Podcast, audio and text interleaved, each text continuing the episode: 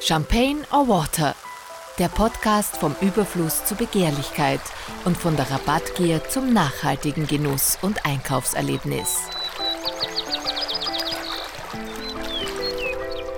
Ja, hallo liebe Hörer. Ich sitze heute mit Christian Bladerer, Gesellschafter vom Pulswerk, Beratungsunternehmen des Österreichischen Ökologieinstituts, zusammen. Er berät und unterstützt bei der Entwicklung und Umsetzung nachhaltiger Prozesse und Produkte außerdem Vorstand des Österreichischen Ökologieinstituts und Fachmann, was Ökozertifizierung, Abfallvermeidung und so betrifft. Christian hat jede Menge Lösungsansätze für einen modernen, nachhaltigen Lifestyle parat und außerdem berät er Betriebe, wie sie ressourcenschonender agieren können. Dafür gibt es dann das berühmte Umweltzeichen, das ja Friedensreich Hundertwasser vor langer Zeit eigentlich quasi als Visionär, was Klimawandel betrifft, entworfen hat. Wir arbeiten immer wieder zusammen, daher darf ich dich duzen. Hallo, lieber Christian. Hallo. Gleich die erste Frage. Welche Botschaft würdest du als deine oberste Priorität an alle Menschen richten wollen, was das Schlimmste im Alltag ist, was man tun kann oder auch nicht tut? Das Schlimmste aus meiner Sicht ist, wenn man gar nicht nachdenkt über sein eigenes Verhalten. Also da gibt es ja so ein schönes Wort, äh, Denken hilft. Wenn man sein eigenes, äh, seine eigene Lebensweise hinterfragt, kommt man bald einmal drauf, dass man viele ähm, Maßnahmen setzt, die vielleicht jetzt nicht umweltschonend oder klimaschonend sind. Wenn man sich ähm, ein bisschen reflektiert, darüber nachdenkt, ähm, brauche ich diese Dienstleistung, brauche ich dieses Produkt ähm, oder gibt es eine andere Lösung dafür, dann ist eigentlich schon ein, ein wichtiger Schritt getan, äh, in Richtung Lösungsansatz. Also die Frage war eher dahingehend, was der größte Fehler ist. Und der Fehler ist einfach nicht nachzudenken. Einzukaufen, weil ich gerade das Bedürfnis habe, zu reisen, weil gerade die Gegebenheiten sind ähm, im Moment ein bisschen schwieriger, aber sonst mit, mit Billigstickets übers Wochenende irgendwo hinfliegen und nicht auf die Auswirkungen, die mein Verhalten jetzt dann auf die Umwelt und das Klima haben, nachzudenken. Aber gibt es da was, wo du sagst, um Gottes Willen, wenn das im Restmüll ist, dann kriegst du einen Herzinfarkt? Naja, wenn, wenn wir uns die gesamte Nachhaltigkeitsdiskussion anschauen, ist der Abfall schon ein kleiner Teil davon. Ja? Äh, global betrachtet ist ähm, ein nicht unerheblicher äh, Faktor, wenn wir uns äh, das Littering anschauen, das Wegschmeißen von Abfällen, vor allem Verpackungen, vor allem Kunststoffverpackungen, die dann im Meer landen. Der Abfall, die Abfallwirtschaft ist schon einigermaßen geregelt. Wir haben seit ähm, vielen Jahren ein, eine Gesetzgebung dazu, eine österreichische, eine europäische Gesetzgebung. Äh, dort gibt es eine ganz wichtige Hierarchie und in, die, in, dieser Hierarchie steht an oberster Stelle die Abfallvermeidung, äh, dann die, das sogenannte Reuse, die Vorbereitung zur Wiederverwendung, ähm, dann erst das Recyceln, das stoffliche Recyceln und dann das thermische, die thermische Verwertung und zum Schluss die, die Entsorgung. Wir haben uns aber in den 70er, 80er Jahren konzentriert auf die Entsorgung. Wir haben sogenannte Bürgermeisterdeponien gehabt, wo der Dreck einfach eingeschmissen worden ist. Was das sind Bürgermeisterdeponien? Das sind einfach ähm, Schottergruben gewesen, die waren völlig unsicher äh, nach unten, nach oben äh, und der Müll ist einfach deponiert worden. Man hat es aber auch nicht besser gewusst. Man äh, hat geglaubt, dass die, die Abfälle dort sicher aufbewahrt sind bis man dann später draufgekommen ist, ähm, aus diesen Abfällen geht was, äh, gehen Schadstoffe in das Sickerwasser und ich erinnere an die Fischerdeponie, die dann ganz ähm, aufwendig und mit Millionen von Euro saniert werden hat müssen, weil das ganze äh, Grundwasser in, in, in der Umgebung gefährdet war. Deswegen hat man sich damals und auch logischerweise konzentriert auf die Deponien. Man hat sichere Deponien geschaffen, die einerseits eine Eingangskontrolle gehabt haben. Es durfte nicht mehr alles deponiert werden. Man hat Grenzwerte eingezogen beim, beim Heizwert, also dass nicht so viel Kunststoff auf die Deponie kommt. Man hat Grenzwerte eingezogen am sogenannten DOC, am, am, am äh, organischen Inhaltsstoffen, damit nicht so viel Biologisches äh, auf die Deponie kommt, die dann ähm, CO2 und Methan ähm, entwickeln, wenn sie unbeaufsichtigt abgelagert werden. Ja, da hat, da hat man technische Lösungen gehabt. Ähm, das war auch die Zeit, wo man gesagt hat, naja, wir brauchen eine gewisse Vorbehandlung. Und so ist die Müllverbrennungsanlagentechnik entstanden. Erst da hat man den Müll einfach verbrannt, Dann ist man drauf gekommen, man könnte eigentlich den, den Heizwert, äh, die Energie des Mülls nutzen. Und da stehen jetzt zum Beispiel in Wien ein paar gute Beispiele, wie man Das war ja auch die Zeit, wo Friedensreich 100 Wasser eigentlich Genau, das war ja eine, eine große visionär war? Diskussion, weil ähm, auf der anderen Seite äh, viele aufgestanden sind und gesagt haben, aus den Müllverbrennungsanlagen entstehen so und so viele Schadstoffe. Und die ersten Müllverbrennungsanlagen, vor allem Hausmüllverbrennungsanlagen, waren tatsächlich Dreckschleudern. Und wenn man sich jetzt so eine, eine Müllverbrennungsanlage anschaut, dann ist die, die eigentliche äh, Verbrennungstechnik vielleicht ein Zehntel oder Fünfzehntel Prozent von der gesamten Anlage. Der Rest kümmert sich um die Rauchgasreinigung, um äh, damit, dass nichts in die Umwelt rauskommt. Ja? Es ist noch immer so, dass man, wenn man 100% Müll reingibt in eine Müllverbrennungsanlage, dann entsteht hinten noch immer 30% an, an Filterkuchen, der deponiert werden muss, an, an, an einer Schlacke, die deponiert werden muss und, und Asche, die übrig bleibt. Aber man hat das Volumen und, und die Schadstoffe, äh, Volumen reduziert, die Schadstoffe aufkonzentriert und es ist eine mittlerweile äh, akzeptierte und auch, wie soll ich sagen, gehört einfach zu, vor allem für den urbanen Bereich dazu, in, zu einer modernen Abfallwirtschaft, dass man auch Müllverbrennungsanlagen hat, wenn die Energie tatsächlich ausgekoppelt wird und genutzt Mhm. wird. Aber die, äh, die Verbrennungsanlage ist ja eigentlich nur für den Restmüll im besten Fall zuständig, oder? Oder was passiert? Genau, es gibt, es gibt verschiedene, also die Hausmüllverbrennungsanlage, die in der Regel über eine Rostfeuerung funktioniert, ist für, für Restmüll geeignet. Aber es gibt auch verschiedene Abfälle, die können in der Zementindustrie verwendet werden, im äh, Zufeuerung, im, im Rohrofen. Und es gibt gefährliche Abfälle, die nicht mehr recycelt werden können, sowie Altöle oder alte Batterien, die nicht mehr recycelt werden. Ähm, die werden in der EBS beispielsweise in, in Simmering äh, unter besonderen Vorkehrungen verbrannt.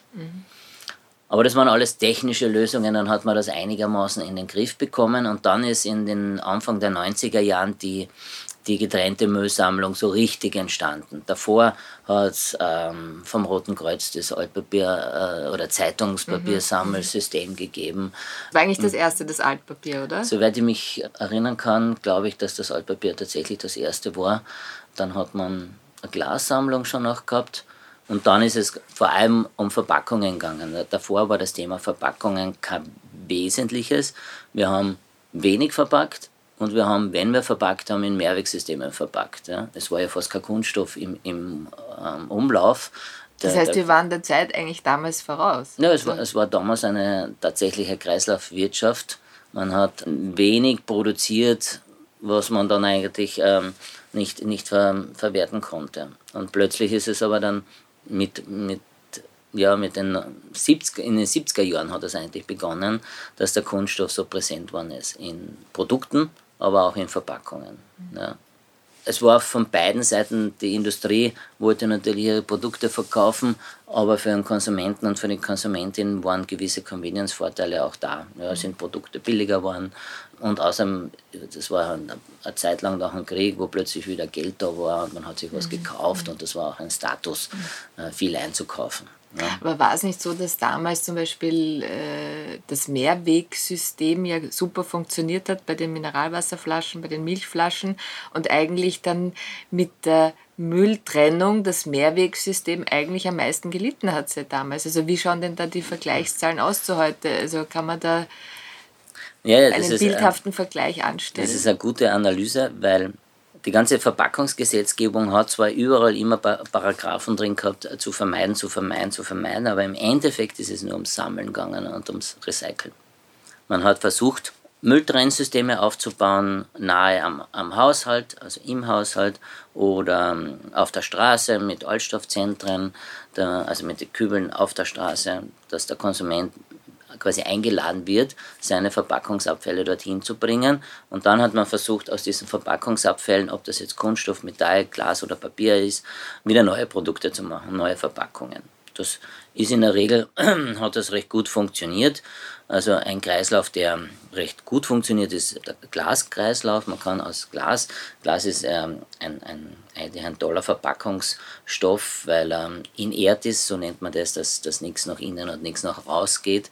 Also da geht außen Glas, keine Inhaltsstoffe in das, in das Getränk oder in das mhm. Material, das was verpackt clean wird. quasi, kann man quasi sagen. clean, ja, genau. Und wenn Glas wieder zur Scherbe wird, kann es wieder zu einer neuen Glasflasche gemacht werden.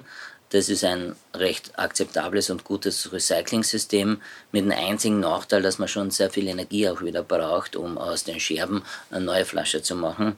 Deswegen bin ich da bei diesem System davon überzeugt, dass ein Glas-Mehrwegsystem viel mehr Sinn macht, wenn natürlich die Rahmenbedingungen passen. Ja? Wenn ich mir die Diskussion um, um Wein in Mehrweg anschaue, da wird es ein bisschen schwieriger. Ja? Äh, einheitliche, standardisierte Weinflasche, dann denke ich an den Export. Kilometerweit äh, eine Flasche wieder zurückzubringen, ist, ist äh, unmöglich. Da macht es dann schon Sinn, in einem Einwegsystem das zu machen. Aber wenn ich in einem überschaubaren regionalen Kreislauf ein System aufbauen kann, wie es bei Bier funktioniert, wie es bei Mineralwasser. Die berühmte braune Flasche, nicht? Mhm. Diese Normflasche. Genau. Die Normflasche hat sich durchgesetzt. Die wird auch nahezu von allen Brauereien in Österreich verwendet. Und das ist der große Vorteil und das Zauberwort bei Mehrwegsystemen. Eine standardisierte Flasche. Dass ich etwas aus Vorarlberg nicht nach Wien zum, zur Wiederbefüllung bringen muss, sondern in Vorarlberg wieder befüllen kann. Und so habe ich kurze Transportwege, viele Umlaufzahlen und das ist einfach das Bestechende am Mehrwegsystem. Und was er da eben dagegen spricht, sind, ist die Individualisierung der, der Verpackungssysteme. Und auch der Marken, nicht? Also dass gewisse Marken durch grüne Flaschen andere Flaschenformen herausstechen wollen. Genau. Dann bin ich davon überzeugt, dass jene, die das Pool oder standardisierte Flaschen verwenden, begünstigt werden sollten durch hm, eine Boni-Regelung oder durch äh, verschiedene andere Begünstigungen, weil sie sich an diesem ökologisch vorteilhaften System beteiligen. Aber da sind wir gerade bei der Belohnung und beim Geld. Ähm, wenn man jetzt zum Beispiel Pfand äh, einführt oder wieder einführt, es gibt ja Pfandsysteme, aber das sind ja nur ein paar Cent. Ist das ein Anreiz für die Leute? Weil ich denke mir oft, naja, wegen dem paar bringen die Leute wirklich äh, die Flasche zurück. Gibt es da Statistiken? Ja, ja, da gibt es äh, äh, Statistiken, aber bevor ich das beantworte, ähm, ein netter Kollege von mir, der Professor Vogel von der WU, hat dann immer gesagt, ähm, die Leute reisen auf die Malediven, geben zigtausend Euro für ein, einen Urlaub aus und dann kommen sie am Flug, Flughafen an fahren mit dem Gepäckswagen, wo 50 Cent drin sind, ziemlich weit zu ihrem Auto, bringen das aber wieder zurück, weil da 50 Cent drin sind. Ja? Und das funktioniert, Stimmt, das ja. funktioniert. Und die, die Zahlen beim, bei Pfand in Österreich funktionieren ja auch. Also wir haben ja seit Jahrzehnten ein funktionierendes, zwar sinkendes Mehrwegsystem mit ähm, 9 Cent oder bei anderen äh, Gebieten ein bisschen höher. Und die Rücklaufquoten, das heißt, wie viel wir zurückgegeben, sind weit über 90 Prozent, manchmal über 95 Prozent. Wirklich? Ja.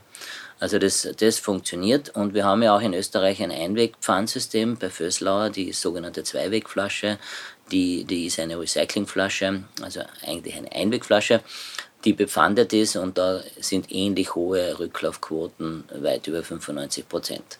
Das heißt, diese Flaschen, auch wenn nur ein paar Cent drauf sein, landen nicht im Restmüll, landen nicht in der getrennten Sammlung. Und wir wissen das auch. Wir, wir sortieren ja Restmüll in Österreich, wir sortieren äh, Altstoffe äh, wie gelbe Säcke oder ähnliches und äh, wissen, dass wenig Pfand, Gebinde dort entsorgt werden. Mhm. Ja. Das ist ja mein Lieblingsthema, dass Lifestyle sehr wohl was auch mit diesen unsexy Themen wie Abfall und Abfallwirtschaft zu tun hat. Ich sage jetzt einmal, es hat sich da sehr viel gewandelt, weil früher kam man sich komisch vor, wenn man mit seinem Einkaufssack oder Korb zum Biller ging oder in irgendeine andere, ähm, in ein anderes Geschäft. Jetzt habe ich das Gefühl, das gehört zum guten Ton, dass man selber seine Einkaufstasche mitnimmt oder seinen Korb und nicht immer ein, ein schon gar nicht ein Plastiksackerl mhm. kauft. Äh, was hat das für dich jetzt verändert in den letzten Jahren, was den Lifestyle betrifft und Abfallwirtschaft? Weil früher, ich kann mir vorstellen, von ein paar Jahren war das noch nicht so sexy, das Thema. Hat sich da was verändert für dich? Ja, da hat sich, es, eigentlich hat sich sehr viel verändert und manchmal denke ich mir, ähm, ich, ich, ich bin in einem Traum, dass plötzlich dies, dieses Thema so on vogue ist. Ja? Dass du hier mit mir sitzt. Nein, dass wir äh, über, über Mehrweg reden, dass sich die, die, die Bundesregierung Gedanken macht über Pfandregelung, dass äh, Handelsketten plötzlich wieder Mehrwegsysteme einführen, dass die, der größte, äh, die größte Molkerei eine, eine Mehrwegflasche für Milch auf den Markt bringt. Das sind also Indizien, dass das, das Thema angekommen ist. Ja, vor, ne, vor drei Jahren hätte ich keinen Euro darauf verwettet, dass wir jetzt plötzlich eine Milchflasche wieder haben. Und es ist jetzt schwer zu sagen, was tatsächlich der, der Grund ist, warum das jetzt so, so angekommen ist. Die Fridays for Future Diskussion hat das dazu beigetragen, die ganze Sensibilisierung Richtung Plastik die manchmal ein bisschen zu weit führt, weil Kunststoff an sich jetzt nicht ein böses Material ist, sondern es geht um die Verwendung des Kunststoffs. Ja. Wir haben wunderbare äh, Einsatzgebiete für Kunststoff, wo, wo wir ohne Kunststoff nicht auskommen. Aber wenn wir aus, aus Erdöl ein, ein, ein Produkt, eine Verpackung produzieren, die vielleicht nur ein paar Sekunden dann im Einsatz ist und dann wieder entsorgt wird, da müssen wir uns andere Lösungen überlegen. Ja. Aber diese, diese ganze ähm, die Diskussion um Plastik und weg mit dem Plastik ähm, hat dazu geführt, dass plötzlich andere Verpackungssysteme wie unter anderem Glas Mehrweg oder verpackungsfreies Einkaufen. Es gibt ja seit Jahren die, die Lunzer Maßkreislerei, wo die Andrea Lunzer äh, Sachen anbietet, möglichst ohne Verpackungen und wenn, dann halt mit Mehrwegsystemen. Jetzt macht das, machen das die großen Handelsketten nach. Es gibt Refill-Stationen beim DM. Es gibt Aber da gibt es ganz wenig Information, kommt mir vor, und Unsicherheit beim Konsumenten, weil da ist ja die Hygiene ein großer Stolperstein genau, dabei. Genau, ja. Gibt es da Beispiele, wie man das umgehen kann? Weil ich habe viele Freunde, die sagen, sie kommen sich komisch vor, wenn sie mit ihrem Tupperware zur Wursttheke gehen, ist das möglich theoretisch im Handel, jetzt vom Gesetz her, von der Hygiene? Oder was muss man dabei beachten? Na, ist möglich. Ähm, soweit ich informiert bin, haben die Handelsketten das getestet und in den Filialen gibt es so Tableaus, wo man sein, sein eigenes mitgebrachtes Geschirr oder man kauft sich vor Ort ein, ein Mehrweggeschirr, ähm, dann gibt man das auf das Tableau. Die gewünschten Produkte, meistens äh, Wurst, Käse oder ähnliches, werden in dieses Tupperware gegeben. Die Verkäuferin, der Verkäufer kommt gar nicht in Kontakt mit, mit meinem Geschirr und ich kann das dann übernehmen. Ja, also ich kann also meinen Käse und... Hygienisch ist das einwandfrei. Das war lang ein No-Go für den Handel aber durch diesen Kundenwunsch, äh, der Handel ist ja sehr nahe beim Konsumenten und bei der Konsumentin und es war einfach der Wunsch da, bei der Decke wieder mit seinem eigenen Geschirr einzukaufen. Soweit ich weiß, wird es aber nicht als wirklich viel nachgefragt. Es gibt halt diese Möglichkeit, der Handel hat diese Möglichkeit geschaffen. Vielleicht ist es auch ein, ein ich glaube, es wird nicht propagiert. Es wird wenig beworben, ja. Aber gut zu wissen, man darf ja. fragen und man darf. Man sollte in der Filiale, wo man einkauft, fragen, ob das möglich ist und beim nächsten Einkauf dann einfach dementsprechend agieren, wenn man selber das will, ja. Du hast vorher das Thema äh, Milchflasche erwähnt. Also früher war es ja ganz normal, dass man mit seiner Milchkanne die Milch wieder befüllt hat. Jetzt seit einiger Zeit gibt es wieder vermehrt Mehrweg-Milchflaschen. Und da ist auch der Konsument sozusagen derjenige, der das annimmt und das dann auch fördert. Ist das richtig? Also war das ein Versuch oder, oder, oder war das klar, dass man wieder auf Mehrwegmilchflaschen umstellt im Handel? Na klar war es eben nicht, weil die ähm, großen Biolinien der drei Supermarktketten, also der drei größten in, in Österreich, wollten von Getränkeverbundkarton auf Glas umsteigen und haben aber damals sich für eine Glas-Einweg-Variante entschieden. Und da hat es dann eine intensive Diskussion zwischen der Berglandmilch, zwischen den Handelsketten und Greenpeace gegeben. Und das Ergebnis war, äh, man hat sich das in Ruhe dann angeschaut und ist draufgekommen, man hat keine Anlage jetzt in Österreich, die Flaschen reinigen kann. Und man hat sich dann entschieden, eine zu bauen. Und die steht jetzt in Aschach, Aschbach und ähm, füllt jetzt die Flaschen ab und reinigt sie. Und das ist ein wirklich ähm, ökologisch ausgegortes System, sehr effizient. Ja, und das ist richtungsweisend, finde ich, für, ähm, für die ganze Molkerei-Branche. Und ich hoffe, dass andere Molkereien dem Beispiel folgen mhm. werden. Ja. Und die gleiche Flasche verwenden, damit sie nicht wieder. Wieder eine, die gleiche äh, genormte Flasche. Also da geht es schon um, um diese Standardisierung, die wichtig ist. Ja. Okay. Vor allem, wenn ich eine kleine, eine kleine Molkerei bin, dann ist es schwierig, mit, mit einer eigenen Flasche dann mhm. in den Markt zu kommen. Aber wenn ich mich am System beteilige, dann. Es gibt ja wahnsinnig viele Mythen rund um die Mülltrennung und Menschen sagen, gerade in meiner Umgebung oft, äh, seitdem diese gelbe Tonne wieder eingeführt wurde in Wien, wo man Alu und Plastik in eine Tonne wirft, ranken sich die Mythen, ah, ich habe es ja immer schon gewusst, die hauen erst wieder alles zusammen. Hier ist jetzt die Möglichkeit, das zu dementieren. Bitte. Es wird nicht zusammen, also es wird dann wieder getrennt. Es wird dann getrennt, also aus, aus ähm, des sogenannten, aus der gemeinsamen Sammlung Kunststoff, Hohlkörper und Aludosen, die werden natürlich getrennt. Ja.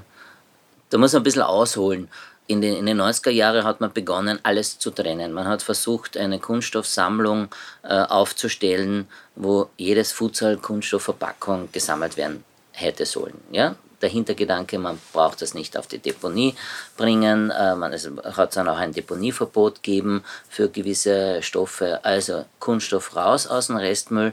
Äh, wie schaffe ich das? Ich bringe ähm, im ländlichen Gebieten oder in nicht so äh, dicht verbauten Gebieten den Container direkt zum, zum Haushalt, in, in den, äh, zu den Einzelfamilienhäusern oder ein Sacksystem direkt am Haushalt und holt es dann dort ab. Funktioniert mittlerweile in, in vielen Bundesländern so. Im städtischen Bereich ähm, kann ich hier jeden Haushalt jetzt nicht bedienen mit einem, mit einem gelben Sack, ähm, vor allem wenn es ganz dicht verbaut ist. Ähm, und der Müllraum überschaubar ist mit Restmüll und, und Altpapier und wenn es einen Garten gibt, ist meistens eine Biotonne auch schon drin. Also da hat er eine getrennte Sammlung im Haushalt oder im Müllraum fast keinen Platz mehr. Deswegen öffentliche Stellen, wo ich das aufstelle, wo ich auch mit meinen Altglas hingehe, wo ich mit meinen Altkleider hingehe. Ähm, ja, und dann hat man geschaut, kann ich daraus tatsächlich wieder was machen. Ja? Also ich sammle was äh, aus dem Restmüll raus. Also der Konsument und die Konsumentin hilft mir, dass es nicht im Restmüll landet. Und jetzt muss ich eigentlich ein System schaffen, dass ich mit diesen verschiedenen Kunststoffsorten, die ich getrennt gesammelt habe, von Joghurtbecher über die Bettflasche bis hin zu einer Tetrapack. Blister oder Tetrapack, ähm, ja, so und dann äh, ist man draufgekommen, manche Sachen funktionieren sehr gut, manche funktionieren überhaupt nicht. Also ein Beispiel war immer der Joghurtbecher. Beim Joghurtbecher äh, hat man dann versucht, die innerste Schicht aus einem Rezyklat zu machen und die äußere durfte nicht äh, aus einem Rezyklat sein und die innere sogar äh, überhaupt nicht, weil sie mit dem Lebensmittel in Verbindung kommt. Rezyklat, ja. was ist das für einen Laien? Das ist einfach das Material, das gesammelt wird, okay. äh, Recyclingmaterial. Also Recyclingmaterial. Also, ja, okay. Verpackungsmaterial, dass ich halt äh, ähm, ein, einen Kunststoff nicht aus dem Erdöl produziere, sondern aus dem, okay. aus dem Abfall, aus dem Verpackungsabfall. Ja. Und bei PET-Flaschen hat man gesehen, es funktioniert. Es war damals technisch noch nicht möglich, 100% äh, Rezyklat einzusetzen in einer neuen Flasche. Das geht mittlerweile. Daher konzentrierte man sich ähm, auf jene Stoffe, die lukrativ sind. Und deswegen auch die Hohlkörpersammlung ja, mhm. Hohlkörpersammlung in Wien oder in anderen äh, Städten. Das ist ja nicht nur in, in, in Wien. Wien ist halt unsere einzige Millionenstadt, aber es ist auch in Graz, Linz und, und, und Salzburg ein ähnliches System. Aber wir werden davon wegkommen. Das, davon bin ich überzeugt. Wir haben uns in der Europäischen Gemeinschaft äh, hohe Ziele gesetzt, hohe Ziele, den Siedlungsabfall zu recyceln, hohe Ziele, Verpackungsabfälle zu recyceln. Wir haben uns Sammelziele für Kunststoffflaschen gesetzt, sehr hohe, 90 Prozent bis 2029. Das heißt, es wird sich sehr viel verändern in der Abfallwirtschaft und auch in der getrennten Sammlung. Und wir werden wirklich in, in Zukunft möglichst viel getrennt sammeln. Mhm. Ja? Und auch in, in, Wien wird sich das System mhm. anpassen müssen und wir brauchen mehr oder weniger jeden Kunststoff, um daraus wieder Material zu gewinnen fürs Recyceln. Mhm. Es muss ja auch eingesetzt werden. Mhm. Ja? Aber da äh, habe ich ja schon viel gelernt von dir in den letzten Wochen, weil da herrscht große Unsicherheit, zum Beispiel gerade was betrifft, ich habe einen Joghurtbecher, gebe ich die Metall, den Metalldeckel weg, wasche ich ihn aus, verbrauche ich dabei wieder Energie oder lasse ich ihn schmutzig, genau das gleiche mit dem Marmeladeglas. Also putzen mhm. oder sauber machen muss man es vorher nicht, korrekt? Ja, als, als Abfallberater, das war ja eine Zeit lang, kann man sagen, das obliegt dir, ob es bei dir in der, in der Wohnung stinken soll oder nicht. Ja? Aber für das Recyceln macht das keinen Unterschied. Ja? ob jetzt das Marmeladeglas oder der Joghurtbecher. Na gut, das äh, Abwaschen braucht ja auch wieder Energie. Nein, Energie brauchst du nicht wirklich, also ein bisschen Wasser brauche okay. halt. Ja. ja. Ja. also wenn ich keinen heißen Wie ist das im pladerischen Haushalt? Sind die Marmeladegläser sauber oder schmutzig? Ähm, die sind, das darf ich jetzt fast gar nicht sagen, also wenn es meine Frau entsorgt, sind sie schmutzig, wenn ich es entsorge, sind sie ausgewaschen. Ja weil ich ja für die Mülltrennung zu Hause äh, hauptsächlich zuständig bin oder eigentlich fürs Müll äh, wegbringen vom Haushalt. Und wir haben am Balkon einen Müllsack, wo die Verpackungen getrennt gesammelt werden und das wird meistens ja, alle zwei Wochen entsorgt. Und wenn dann ein Joghurtbecher, obwohl Joghurt haben wir im Glas, das nicht ausgewaschen ist, hat schon ein Eigenleben. Ja?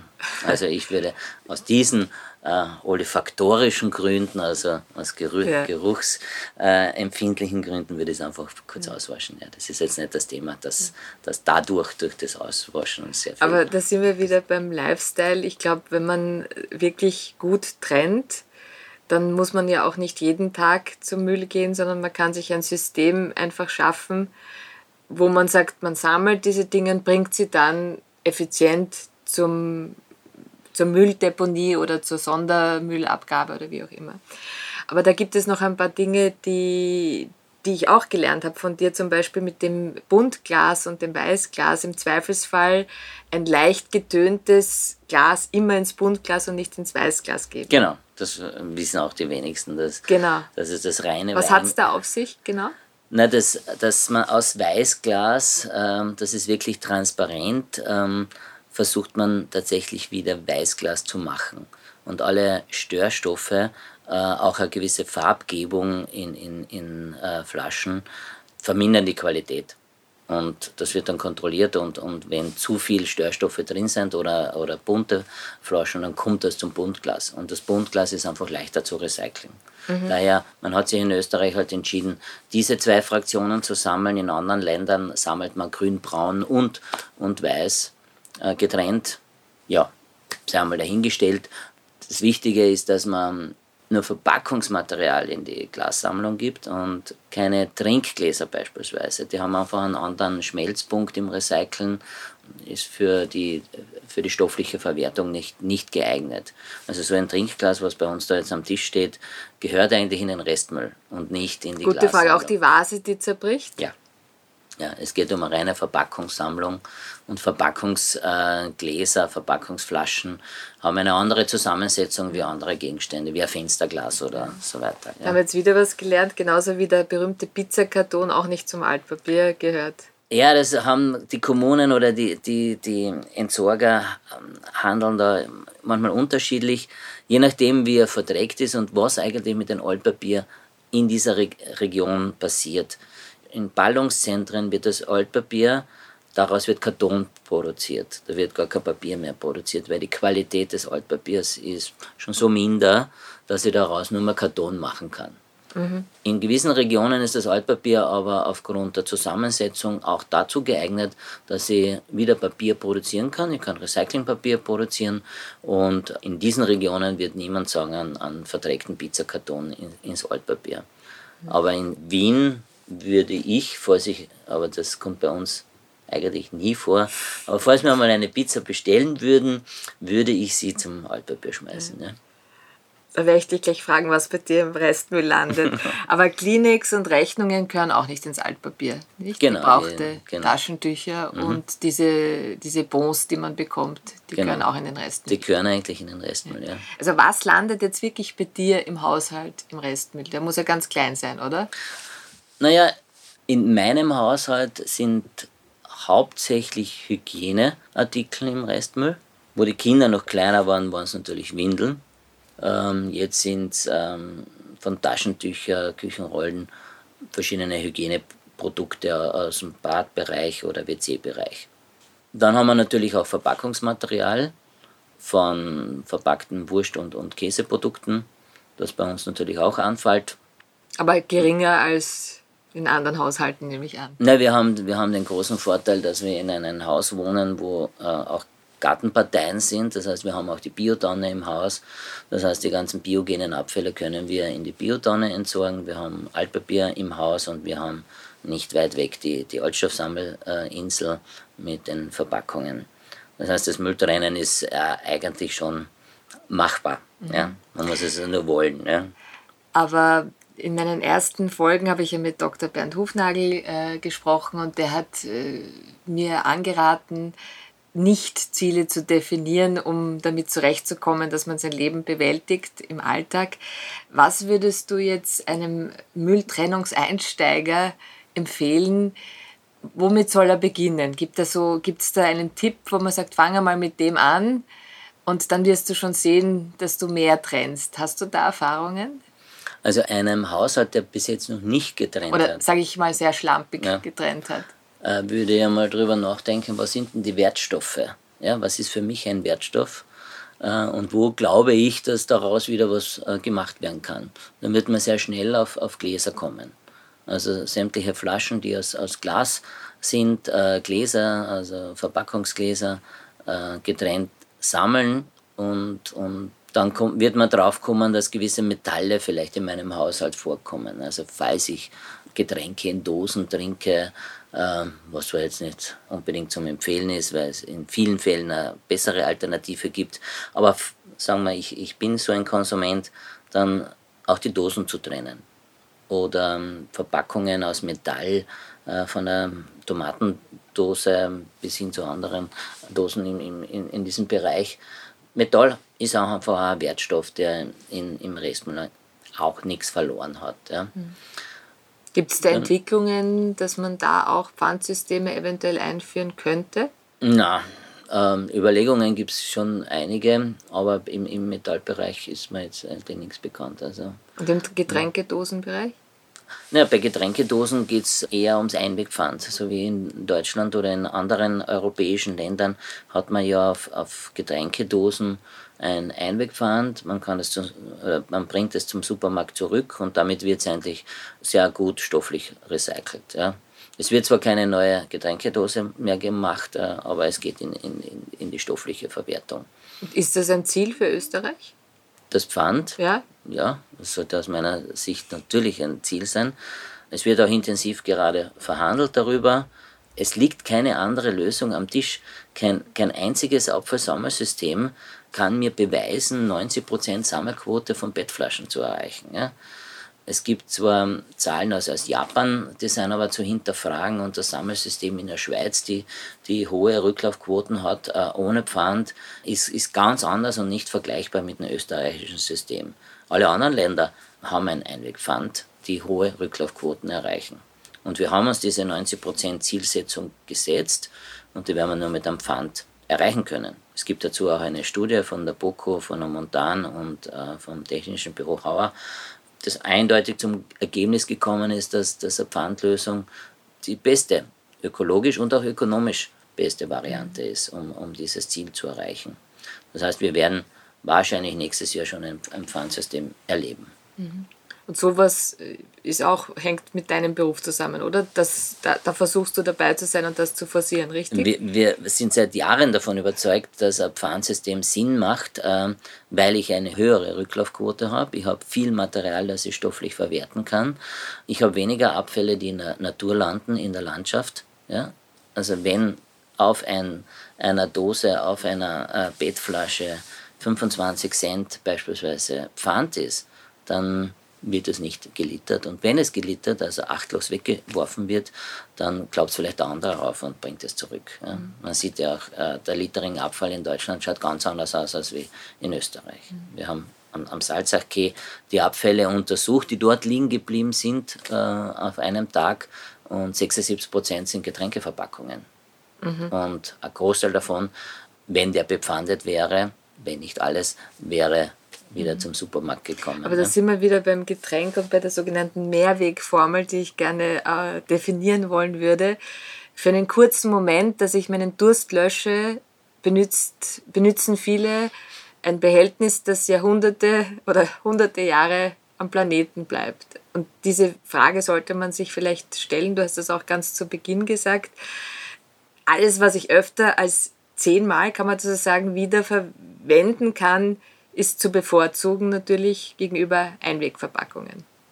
Kann man das so sagen? Nein, es ist, es ist schwierig. Es ist wirklich schwierig. Ähm, es gibt verschiedene Untersuchungen am, am Beispiel von, von Ökobilanzen, die, die versuchen halt die Umweltauswirkungen von Verpackungen, von, von ähm, Produkten, von Dienstleistungen zu analysieren, von der Wiege bis zur Bahre, äh, welche Auswirkungen passieren beim Transport, bei der Produktion, bei der Entsorgung und so weiter.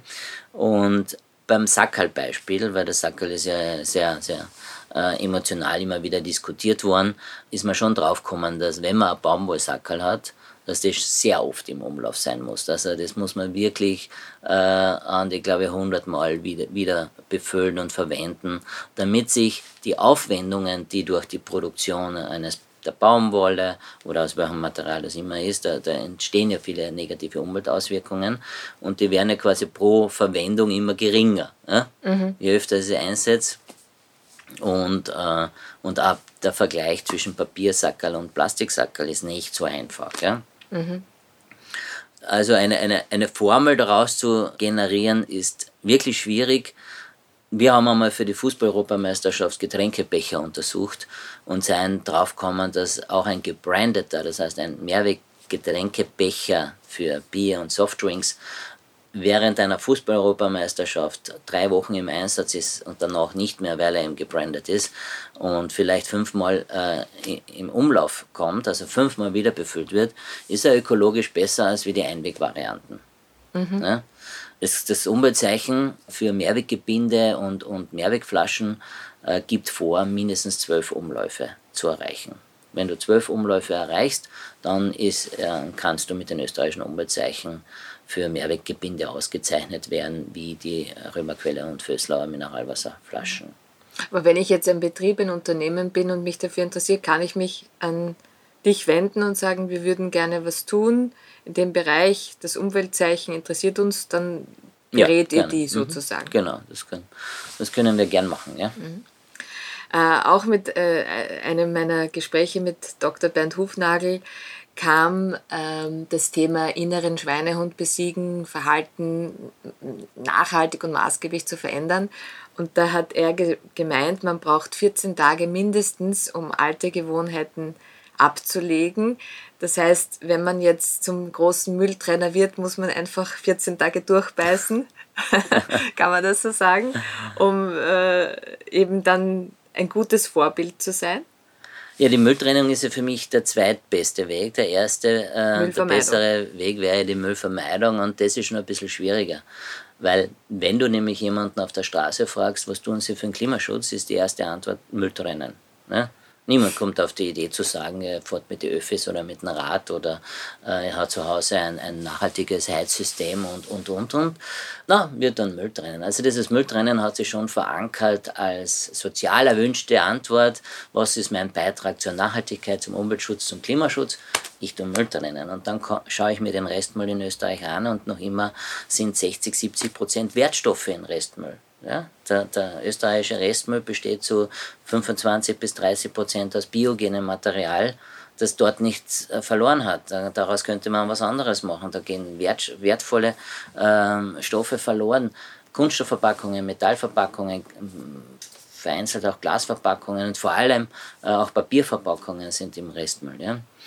Also dass wir jetzt dann zurückblicken auf über 30 Jahre getrennte Sammlung, ähm, also die, die Mülltrennmeister sind wir nicht wirklich. Ja. Mhm. Also da, da gibt es noch viel zu Da gibt es schon noch ein bisschen Potenzial. Und was halt schwierig ist, ist die erste Schiene. Wie, wie quantifiziere ich die Abfallvermeidung? Ähm, und, und da geht es schon um Themen wie, wie Mehrwegsysteme. Mhm. Ja? Weil entweder, bleiben wir beim Beispiel der Getränke, entweder habe ich so ein System, was du promotest, ja? ich habe meine eigene Flasche, ich befülle mit Leitungswasser, oder es gibt sowas ähnliches wie, wie SodaStream, ja, wo ich zu Hause so ein, ein System habe. Aber wenn ich halt ein Mineralwasser kaufen möchte, ja, welche Variante bietet mir der Handel? Da gibt es eine Einweg- und eine Mehrweglösung. Und da soll man zur Mehrweglösung Da sollte man zur Mehrweglösung greifen, vor allem für den Haushaltsbereich. Mhm. In der Gastronomie ist es ja üblich, dass man Mehrwegsysteme hat, aber auch im To-Go-Bereich. Ja. Vöslau ist ein gutes Beispiel. Die haben vor ein paar Jahren die 1 Liter Glasflasche wieder eingeführt im Lebensmitteleinzelhandel und jetzt vor kurzem die Halb Liter äh, Glasflasche. Und promoten auch diese für, für To Go. Ja? Mhm. Mhm. Weil man muss nicht unbedingt zu einer Plastikflasche greifen, mhm. wenn man jetzt an die ein paar Sekunden das Mineral. Das war ja mein Ansatz und ich glaube, das ist auch ein guter Punkt noch einmal, dass nicht jeder alles vorbildlich tun kann. Man muss nur für sich definieren, wo fängt man an. Genau. Und ich gebe zu, ich fahre Auto, weil ich ein fahrender Kleiderschrank bin und immer alles äh, mit habe. Aber ich versuche eben akribisch äh, Müll zu vermeiden und eben keine Plastikflaschen zu kaufen. Und das hat mein Leben schon hingehend äh, verändert, indem ich mit dem Vermeiden von Plastikflaschen begonnen habe, aber dann generell alle möglichen Dinge hinterfragt habe. Mhm. Ich hau zum Beispiel, werfe viel weniger Lebensmittel weg zum mhm. Beispiel. Mhm. Ich kaufe ganz anders ein. Ich versuche mhm. Lebensmittel frisch zu kaufen, zu kochen und sehr viel zu verbrauchen, mhm. was im Kühlschrank ist und nicht immer wieder was Neues nachzukaufen. Also da ist, glaube ich, auch schon mhm. angekommen, dass es einfach ein gutes Gefühl macht, Dinge zu verwerten und nicht zu viel zu haben und dann einen großen Teil wegzuwerfen? du sprichst ein Thema an, über das ähm, haben wir, glaube ich, heute keine Zeit drüber zu reden, aber die, die Lebensmittelabfälle beschäftigen uns auch schon seit vielen, vielen Jahren. Und wir sind halt in, in Sortieranalysen draufgekommen, dass Lebensmittel, die genussfähig sind, entsorgt werden. Gründe gibt es viele, warum wir im Haushalt Abfall, also Lebensmittel wegschmeißen, weil es uns nicht mehr schmeckt, weil wir auf Urlaub fahren, weil der Kühlschrank Wenn wir zu viel abgeht, kaufen. Wenn wir zu viel kaufen, weil wir von der Oma was geschenkt bekommen haben und so weiter. Also da gibt es eine wunderbare Arbeit auf der BOKU, die sich mit diesen Ursachen beschäftigt und die sind so vielfältig. Ähm, und und die BOKU und, und wir, also vom Öko-Institut, haben uns da in vielen Studien Gedanken darüber gemacht, wo entlang der Wertschöpfungskette Lebensmittel Abfälle anfallen. Also in der landwirtschaftlichen Produktion, in der Industrie, also in der Lebensmittelindustrie, in, in, im Handel, und zwar im Großhandel, im Lebensmitteleinzelhandel, in der Gastronomie, in der ganzen Außerhausverpflegung und schlussendlich im Haushalt. Und ähm, in Summe sind es fast jetzt eine Million Tonnen Lebensmittelabfälle, die eigentlich vermeidbar wären, entlang der ganzen Wertschöpfungskette. Manche Sachen sind nicht vermeidbar, aber vermeidbar heißt, es landet im Abfall, obwohl man eigentlich das spenden hätte können. Es gibt in Österreich sehr viele arme Menschen, nahezu eine Million Menschen leben an der Armutsgrenze oder weiter runter. Es sind mittlerweile flächendeckend Sozialmärkte, Tafelorganisationen wie die Wiener Tafel ist da sehr engagiert. Es gibt ähm, auch Startups so wie Too Good To Go, die sich mit genau, dem Thema genau. beschäftigen. Genau. Also da hat sich sehr, sehr viel entwickelt. Äh, die Handelsketten bieten mittlerweile auch flächendeckend ein Spendensystem an. Das heißt, der Handel die Produkte, die er nicht mehr verkaufen kann, aber genussfähig sind, ist ganz wichtig, übernehmen soziale Einrichtungen, damit Lebensmittel und vor allem, wenn ich jetzt an tierische Produkte denke, ja, wie da, hat ein, ein, ein, Lebewesen gelebt, damit ich ein Schnitzel kriege und ich hasse dann in den Müll. Ähm, das kann im, im Sinne der Nachhaltigkeit nicht wirklich die mhm. Lösung sein. Ja. Aber da sind wir wieder beim Beginn unseres Gesprächs, einfach zu hinterfragen, nachzudenken, bevor man etwas konsumiert und etwas kauft. Ja. Und äh, das Wort ich habe genug ist ja auch ganz selten vorgekommen in den letzten Jahren. Mhm. dass man sagt, ich habe genug zu Hause, um das zu verwerten. Ich habe die letzten Jahre begonnen, äh, einen Spaß daran zu haben, aus den Dingen, die noch im Kühlschrank sind, irgendwas zaubern zu können. Und das macht einen unglaublich glücklich, wenn man aus zwei Karotten und einem Sellerie und ein, ein Stück Händel vom Vortag mhm. was Tolles machen kann. Ich glaube, da wäre auch mein Rat, wieder Listen, Einkaufslisten zu schreiben, in den Kühlschrank zu schauen, bevor man einkaufen geht und, mhm. und nicht sich nur inspirieren lassen vom, vom Handel. Weil da hat auch der, der Bernd Hufnagel einen schönen Satz gesagt, es gibt einfach zu viele Optionen und wenn wir so viele Optionen haben, dann sind wir einfach dauernd verführt, aber es macht uns eigentlich nicht glücklicher. Mhm. Genau. Ja. Und mhm. da wären wir jetzt vielleicht schon beim Schlusspunkt. Gibt es irgendwie noch eine Frage, die du dir wünschst, die ich hätte stellen sollen als Abschluss? Boah, ähm, na, vielleicht, ähm, wenn wir nächstes Jahr um diese Zeit äh, wieder da sitzen, über welche Themen sprechen wir dann? Ich hoffe, dass äh, die, die Phase jetzt ähm, mit, mit Corona, wo es auch im Umweltbereich um einige Themen gegangen ist, ähm, Hygienemaßnahmen, die kontraproduktiv sind. Also wir beraten gerade ein paar Filmproduktionen zum österreichischen Umweltzeichen für Green Producing. Wir beraten Hotels und Beherbergungsbetriebe zum äh, Umweltzeichen für Tourismus und ähm, nach dem Wiederaufsperren, nach dem Wiederdrehbeginn von diesen Aktionen ähm, war die große Panik, wie können wir Hygienemaßnahmen einhalten und gleichzeitig Abfall vermeiden. Ja? Ist ein Mehrwegsystem überhaupt noch äh, hygienisch einwandfrei? Mhm. Natürlich ist es hygienisch einwandfrei. Es ist immer um, um, die, um den äh, richtigen Einsatz der Systeme. Ja?